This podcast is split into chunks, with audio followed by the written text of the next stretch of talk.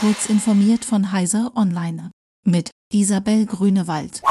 Die Deutsche Bahn bringt sich als Lieferant großer Mengen Wasserstoffs für die Industrie ins Gespräch.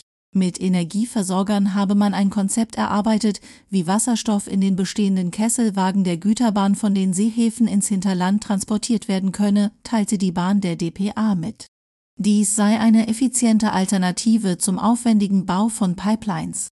Grüner Wasserstoff gilt als einer der Hoffnungsträger im Kampf gegen den Klimawandel, vor allem für diejenigen industriellen Anwendungen, in denen eine Elektrifizierung nicht möglich ist. Bislang gibt es aber weder größere Mengen zu wettbewerbsfähigen Preisen noch die erforderlichen Lager- und Verteilnetze. Angesichts der hohen Nachfrage und der steigenden Preise erwägt Tesla die Errichtung einer Lithiumraffinerie in Texas.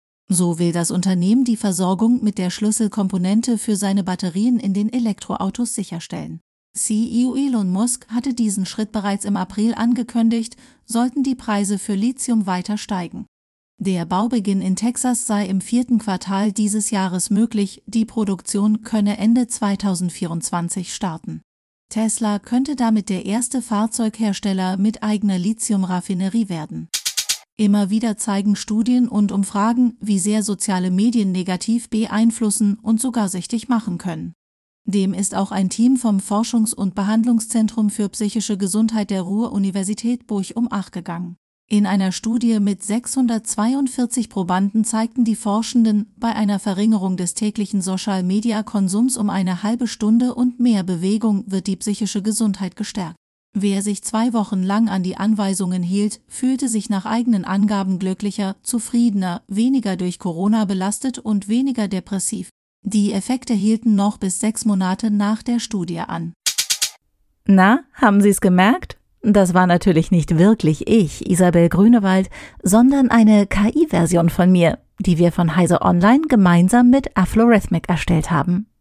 In fünf Sonderausgaben am Vormittag wollen wir in dieser Woche testen, wie so eine künstliche Stimme bei unseren Hörerinnen und Hörern ankommt.